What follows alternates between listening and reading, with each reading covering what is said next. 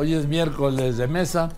Roy Campos, que está a distancia. Don Pepe Fonseca, ¿cómo estás, don Pepe? Muy buenas tardes. René, ¿cómo estás? Muy buenas tardes. Mi estimado Joaquín, encantado, muy bien. Gusto en Encantado y bienvenido, ¿eh? Gracias. Enhorabuena. Gracias, muchas gracias. ¿Y qué? Roy, buenas tardes. Buenas tardes y felicidades, Joaquín. Gracias, muchas gracias, mi Roy. ¿Qué hay, don Pepe? ¿Una provocación o qué?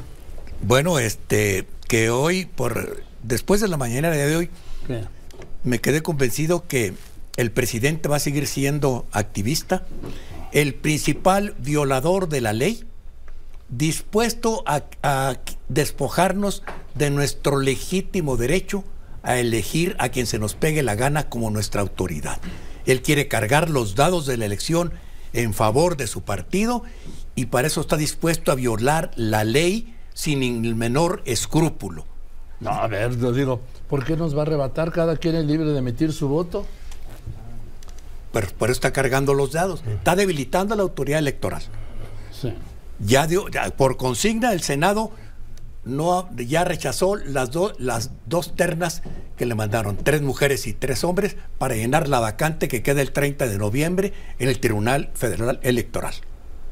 Y hay 18 juntas electorales locales que están incompletas porque los gobiernos locales, estatales, por consigna también, no las están cubriendo las vacantes. Está debilitando a la autoridad electoral y va a tener menos, menos autoridad, menos dientes para poder sancionar las violaciones que piensan hacer a la ley Ahora, todo el oficialismo. Es posible que esté intentando eso, así son las señales, pero hay que señalar que a diferencia del INAI, que necesitó un fallo eh, de la Corte, el Tribunal Electoral del Poder Judicial de la Federación está vacunado. Puede sesionar con un pleno de cinco. René. Afortunadamente sí, Joaquín, eh, y por decisión de la Corte y por la petición de ellos mismos. Pero bien apunta don Pepe, estamos eh, en el momento de que se sigue fugando hacia adelante el presidente, exacerbando la campaña permanente, exacerbando su posición como primer comandante en jefe, Jo- Joaquín, de la campaña. Pues claro que exacerbando, porque ha sido del, del día uno, desde el primer minuto hasta este momento, su continuidad. La cuestión ha sido la agitación de la polarización, de la división, de, de- de confrontar las diferencias, Joaquín, y que a este momento, hacia lo que menciona don Pepe, es que el presidente se sigue asumiendo no como un factor de contención, ya no vamos a hablar de prudencias y templanzas, no, sino como un factor que si hubiera desenlaces no deseados en la elección del 24, probablemente lo que más indica por lo que ha sido su conducta y su práctica política, no sería un factor de certidumbre, sino pudiera convertirse en parte del problema, si no es que el provocador de acuerdo a, a ese desenlace. René. Roy. A ver, a ver, Joaquín, mira, tenemos que estar conscientes de algo. El presidente conoce la ley, conoce la ley, sabe el límite, pero también sabe que él, él, López Obrador, es el principal activo de Morena. Sabe que Morena significa López Obrador, 4T significa López Obrador. Se sabe y entonces está tratando de prever lo que es una campaña que, de cambio. Es decir, que el cambio no le gane. El deseo de cambio siempre está inherente del ciudadano. Entonces, él va a estar en el banquillo, López Obrador va a estar en el banquillo para de juicio, pero él no quiere que se le juzgue sobre si ha resultado su gobierno o no ha resultado. No quiere que se le juzgue por la seguridad, por la salud, sino por la intención de cambio. Entonces, en ese sentido, López Obrador permanentemente desde la mañanera va a hacer campaña para decir nosotros somos el cambio. Nosotros estamos cambiando al país y venciendo al status quo, a los conservadores. Entonces López Obrador sabe bien que está en campaña política. Por primera vez, por primera vez, desde que tengo memoria, la campaña electoral va a estar más centrada en el presidente que en los candidatos. Por supuesto, él, lo- él lo ha hecho así, así lo ha diseñado, don Pepe. Es que para eso, para eso, para empezar, lo hemos dicho muchas veces en esta mesa. El presidente ha concentrado el poder y conste quiero dejar claro, este conservador, al cual no le importa que me digan reaccionario, porque me han dicho reaccionario desde que tenía 16 años, así es que me vale gorro. Pero entonces... Hiciera reaccionario a los 16 años. Por supuesto. Y, y, sigo siendo reaccionario, no tanto como los 16 años, pero sigo siendo un reaccionario. ¿Reaccionario o conservador? reaccionario y conservador. Merezco todos los motes que me quieran poner. Pero tú, tú, ¿cómo te ves? Simplemente conservador. Eso, eso fíjate, una contradicción. Soy una paradoja. Soy un conservador progresista, ¿eh? Bueno, pues puede ser que no, no es paradoja. y quiero dejar aclarada una cosa para la, la, gente que nos escucha, que a veces la pasión con la que uno dice las mal juzga. Yo le reconozco al presidente un, tres cosas, nada, nada, más, tres, hay muchas más, pero le reconozco una, que rompió el mito de que el salario mínimo no se podía aumentar sin desatar inflación. Lo rompió, hay que reconocerlo. Es un caso de justicia. Le reconozco lo de las pensiones a los adultos mayores y a, eh, a las personas con discapacidad. Y le reconozco, aunque haya sido de la manera equivocada, que hizo a toda la nación voltear hacia el sureste, la parte olvidada, el otro México que ha estado al margen del desarrollo. Pero al mismo tiempo también le reconozco sus pulsiones autoritarias. Ya se nos olvidó, citado en esta mesa, yo lo cité al presidente, nadie me desmintió, cuando desde el despacho de la jefatura de gobierno le dijo a la dirigencia perredista, ya no podemos aprobar más organismos autónomos, más autonomías, porque lo único que se hace es hacerle cada día más difícil, y apuntando a Palacio, cada día más difícil gobernar al presidente de la República. Así es que ahí está cantado lo que iba a hacer, tampoco nos demos por sorprendidos. No, no, no, a ver, nadie se tiene que sorprender del presidente López Obrador. No. ¿Por qué? Porque todo lo que... él, él lo estrena, ¿sí? no, él repite. Sí, sí, sí, O sea, y segundo, él dijo que iba a ser el tren Maya. Él dijo que iba a cancelar el aeropuerto, el Naim. Él dijo que iba a hacer la refinería. Él dijo que iba a hacer el tren transísmico. Le tiene pendiente lo de, cosas, de Dinamarca, ¿no? Bueno, es que está re lejos Dinamarca. Cada día está más lejos Dinamarca. Y pagan 12 eh, veces más impuestos que nosotros. Y el punto central es el tema de la, para mí, del presidente, dependiente e incluso de reclamo, la política sanitaria, la violencia, la inseguridad y un frágil Estado de Derecho, en donde no me vengan a mí con ese cuento de que la ley es la ley. Roy. Eh, coincido contigo en esos tres puntos. ¿eh? La seguridad ya no demos por hecho que no va a funcionar, el sistema de salud está destruido y no va a mejorar, y el Estado de Derecho él mismo, él mismo se encarga de, erosionarlo, de destruir, de cortar, de pelearse con un poder judicial que no tenemos por qué depender, al, defender el poder judicial, pero tiene el mismo nivel que él, no, no, no debe entender. a eh, ver, eh, Joaquín, el presidente es tan importante que estamos hablando del presidente para la campaña política. El proceso electoral ya inició ya estamos en, ya se seleccionaron por ahí con ciertas eh, simulaciones a las candidatas, eh, ya están en los procesos estatales y de repente, rumbo al 24, estamos hablando del presidente. Y ahí va a estar la campaña. Tal vez deberíamos estar hablando de la Ciudad de México, de Puebla, de Veracruz. No, el presidente atrae todo. Venga para acá, discutan aquí, yo, yo pongo mi apostilla después de lo que digo de los conservadores liberales. El presidente es un eterno constructor de narrativas y es muy poderoso, muy bueno para construir narrativas creíbles, que tienen algo de verosimilitud siempre, por eso es que son creíbles. Pero sí, no vamos a poder callarlo. Y ojo, tal vez así debería ser la ley, ¿eh? No más que no es la ley así. Bien. En torno a lo que decía Roy, por supuesto, el presidente es un gran constructor de narrativa. Eh, ah, sin embargo, eh, está lo pendiente de erigirse como un gran hacedor, como un líder constructor creativo de gobierno. Por eso al final uno dice, ¿qué viene? Bueno, lo que ya está eh, eh, en, como resultados en claroscuros, donde son más los oscuros que los claros. Eh, así conforme se acerca el sexenio, ya en su último año, Joaquín, este poderoso presidente, sin embargo, no ha logrado trascender su contradicción insalvable, que es se puede reconocer un grande de la propaganda, pero de baja estatura en la gerencia administrativa y de resultados por parte de construcción de gobierno propaganda exitosa, sí, para sus fines y para sus intereses, pero no necesariamente para la construcción de gobierno que menciono. Por eso, la mayoría de las asignaturas pendientes y estas que mencionaste que son centralísimas, Joaquín, están ahí demandando solución como grandes problemas nacionales.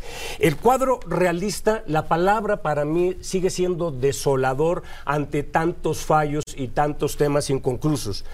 Para mí en esta conclusión es como afirma el académico investigador Luis Astorga, que un eslogan no necesariamente o no hace eh, políticas públicas. Y lo que yo me he permitido venir diciendo desde el día uno, Joaquín, mil mañaneras que ahora son más de mil doscientas, no necesariamente hacen gobierno. Sí, pero mira, el presidente ha sido, ha sido, es un gran, es un gran comunicador, el gran talento político que tiene, es que si, ves tú la, la estadística que Roy ha, mantenido eh, en, El Economista, es, ese seguimiento diario, ves tú que la imagen del presidente está muy por encima de la imagen de su partido. Y de su gobierno. Y de su gobierno. Él está por encima de esas cosas. La gente lo ve así. Ese es el, el gran talento que ha tenido. El problema que tiene es cómo va a preservar ese legado que quiere dar de la revolución de las conciencias. Ese, es un punto central. No se puede entender ni Morena, ni la cuarta transformación, y mucho menos el legado, ni siquiera el de López Obrador, sin López Obrador. Por supuesto. Roy.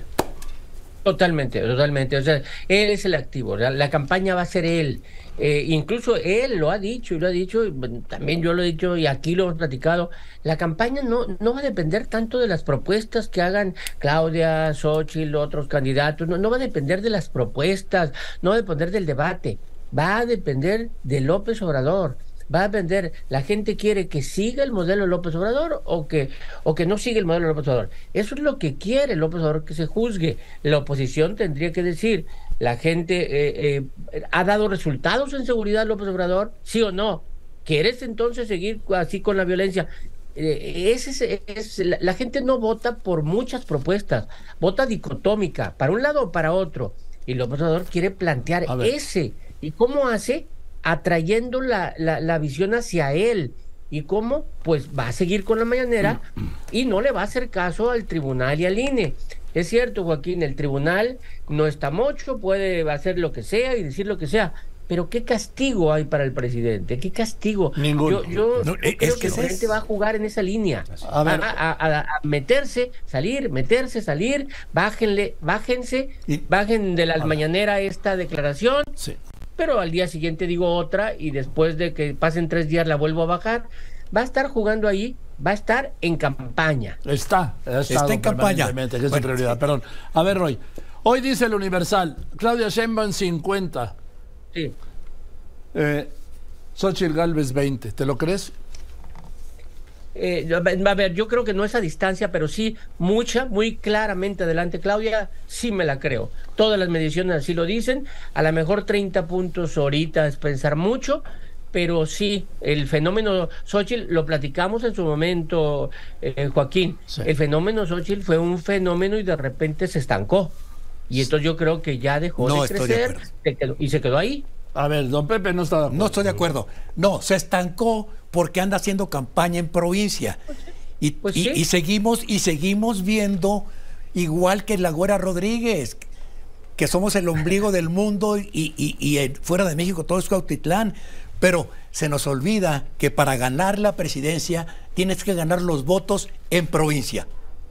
En provincia tienes que ganar. Es más, puedes perder la Ciudad de México y ganar la elección presidencial. Lo que sí ha sucedido y que lo hemos mencionado en otras ocasiones, sobre todo Roy ha subrayado, Joaquín, es que eh, el presidente hasta este momento ya se ha explicado con todo el aparato del Estado, con el uso y abuso del mismo aparato, va ganando la partida hasta este momento. ¿Por qué? Porque con ese poderío ha contado más que la oposición y el frente y la misma Xochitl la historia de ella y nunca te debes dejar que el adversario cuente tu propia historia porque la va deformando siempre.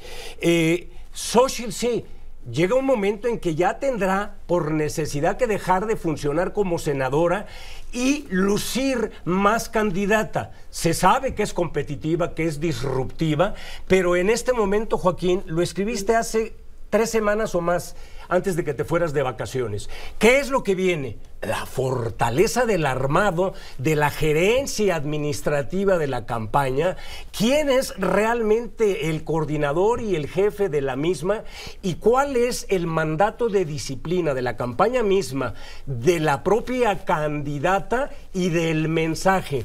¿Por qué? Porque se es responsable de lo que se dice y mucho cuidado qué se dice y cómo se dice, porque si no, sobre todo cuando te equivocas, operarán de manera absoluta en, tu contra y se seguirá usando a lo largo del Ahora, tiempo. No nos engañemos tampoco. Eh, nos dan esa cifra de 50%, pues la señora, la señora Chainbaum tiene el problema de que tiene que salirse de la gigantesca sombra del nogal. De, de, la presidencia, del nogal de Palacio. No, hombre, sí, está muy cómoda. Sí, está ahorita cómoda, pero ya empezó y empezó a, sentir la resistencia que tiene ahorita en la Ciudad de México para la candidatura que ella escogió. Sí. Están, está, se, están, se está enloqueciendo otra vez las tribus. Ya, ya Paco Ignacio Taibo, dos segundos, fíjate, tuvo que decirles en una reunión en la que estuvieron los personajes de Morena y estuvo allí la señora Chembon, la doctora Chembon, y les dijo, señores, les recordó que las grillas las grillas internas y las disputas internas, dice, no cometamos los mismos errores con los que se pudrió el PRD. Sí, ahora, Roy, aquí hay un, bueno, hay muchos puntos, pero uno de ellos. ¿Tú crees que López Gatel se lanzó porque se le ocurrió a él? No, no, no, no, no, no. A lo mejor se le ocurrió, pero pidió permiso y le dijeron, no, órale, vete, porque de ahí vas al fuero. O sea, López, López Gatel va por el fuero. No por, la, no por la jefatura, va por el fuero. así como el presidente en las corcholatas le dijo el que quede en segundo lugar, va al Senado, etcétera.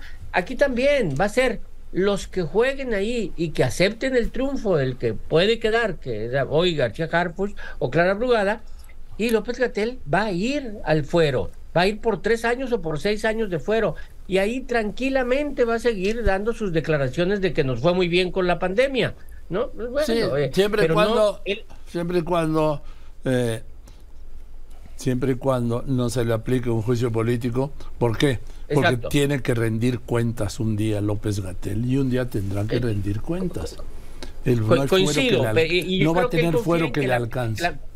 Yo creo que la él confía en que la memoria vaya pasando, el juicio político no lo va a alcanzar por si no tiene mayoría calificada, o sea, él confía en eso, quiere un fuero de tres, seis o a ver cuántos años, porque sí sabe, de hecho el presidente dijo, fue casi casi opera, eh, fue, muy opera, el operador del tema. Él decía lo que le dijera, lo que le decían que dijera, él no hablaba por la ciencia hablaba por la política.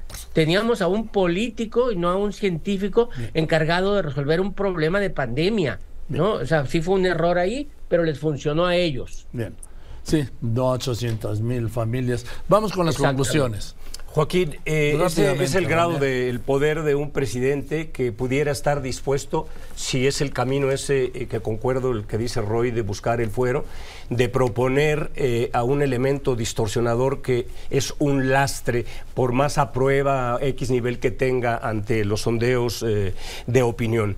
Respecto a Xochitl Galvez, yo creo que lo que viene es su disciplina, ella ha dicho que let it be, que la dejen ser. Yo creo que ha llegado el momento, Joaquín, en que no.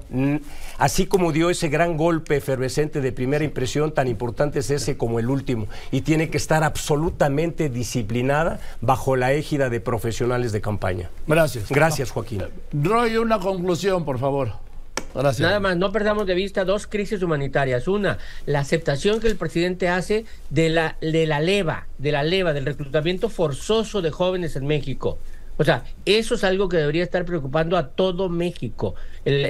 los jóvenes levantados forzosamente para ser delincuentes, sicarios. Y la otra, la crisis humanitaria que tenemos con la migración. Son dos crisis que verdaderamente se están viviendo en México. Pero ya ves que dice la secretaria alcalde que no hay problema. Digo que vamos a requete bien. Don Pepe, una Mira, yo nada más como, como saldo, como saldo del, del sexenio le quiero recordar al presidente. Este, voy a citar dos frases. Primero, una declaración del presidente en junio de 2021 en Villahumada, Chihuahua. Ah, claro. Y tengo aquí la cita exacta. Si no resolvemos el problema de la inseguridad y la violencia, no vamos a ser reconocidos y recordados como buenos gobernantes. Y para reflexión, en esta época de campaña y en época en que empezamos a, creernos más de lo que somos, sobre todo los políticos que están en el poder, tengo una reflexión de un anciano de 100 años que siempre ha sido un filósofo políticamente incorrecto, Thomas Ewell, y deja esta reflexión.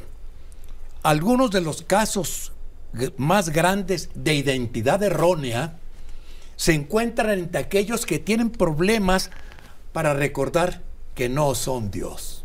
Oh, gracias. Gracias, Joaquín. Gracias, René. Gracias, gracias Roy. Joaquín. Y bueno, nos vemos el próximo miércoles en la mesa, costa de los miércoles.